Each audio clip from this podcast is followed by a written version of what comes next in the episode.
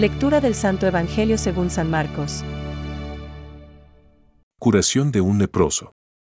Entonces se le acercó un leproso para pedirle ayuda y, cayendo de rodillas, le dijo, Si quieres, puedes purificarme. Jesús, conmovido, extendió la mano y lo tocó, diciendo, Lo quiero, queda purificado.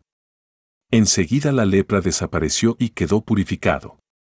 Jesús lo despidió, advirtiéndole severamente, No le digas nada a nadie, pero ve a presentarte al sacerdote y entrega por tu purificación la ofrenda que ordenó Moisés, para que les sirva de testimonio. Sin embargo, apenas se fue, empezó a proclamarlo a todo el mundo, divulgando lo sucedido, de tal manera que Jesús ya no podía entrar públicamente en ninguna ciudad, sino que debía quedarse afuera, en lugares desiertos. Y acudían a él de todas partes. Es palabra de Dios. Te alabamos, Señor. Reflexión. Si quieres, puedes limpiarme. Quiero. Queda limpio. Hoy, en la primera lectura, leemos. Ojalá oyereis la voz del Señor. No queráis endurecer vuestros corazones. Y lo repetimos insistentemente en la respuesta al Salmo 94. En esta breve cita se contienen dos cosas. Un anhelo y una advertencia. Ambas conviene no olvidarlas nunca. Durante nuestro tiempo diario de oración deseamos y pedimos oír la voz del Señor.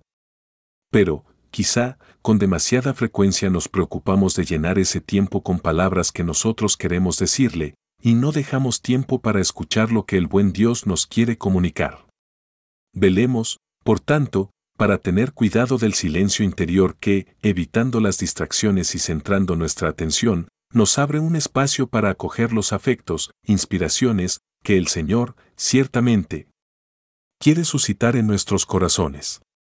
Un riesgo, que no podemos olvidar, es el peligro de que nuestro corazón, con el paso del tiempo, se nos vaya endureciendo. A veces, los golpes de la vida nos pueden ir convirtiendo, incluso sin darnos cuenta de ello, en una persona más desconfiada, insensible, pesimista, desesperanzada. Hay que pedir al Señor que nos haga conscientes de este posible deterioro interior.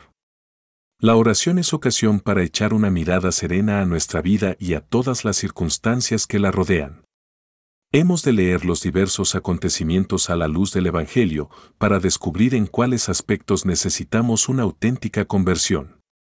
Ojalá que nuestra conversión la pidamos con la misma fe y confianza con que el leproso se presentó ante Jesús. Puesto de rodillas, le dice, Si quieres, puedes limpiarme. Él es el único que puede hacer posible aquello que por nosotros mismos resultaría imposible. Dejemos que Dios actúe con su gracia en nosotros para que nuestro corazón sea purificado y, dócil a su acción, llegue a ser cada día más un corazón a imagen y semejanza del corazón de Jesús. Él, con confianza, nos dice, quiero. Queda limpio. Pensamientos para el Evangelio de hoy. Jesús, sobre todo con su estilo de vida y con sus acciones, ha demostrado cómo en el mundo en que vivimos está presente el amor. Este amor misericordioso de Dios se hace notar particularmente en el contacto con el sufrimiento, la injusticia, la pobreza. San Juan Pablo II. Vivimos en este mundo en el que Dios no tiene la evidencia de lo palpable. Solo se le puede encontrar con el impulso del corazón y reconocer que no solo vivimos de pan, sino ante todo de la obediencia a la palabra de Dios. Benedicto XVI. Los hombres, cooperadores a menudo inconscientes de la voluntad divina, pueden entrar libremente en el plan divino no solo por sus acciones y sus oraciones, sino también por sus sufrimientos entonces llegan a ser plenamente colaboradores de Dios y de su reino.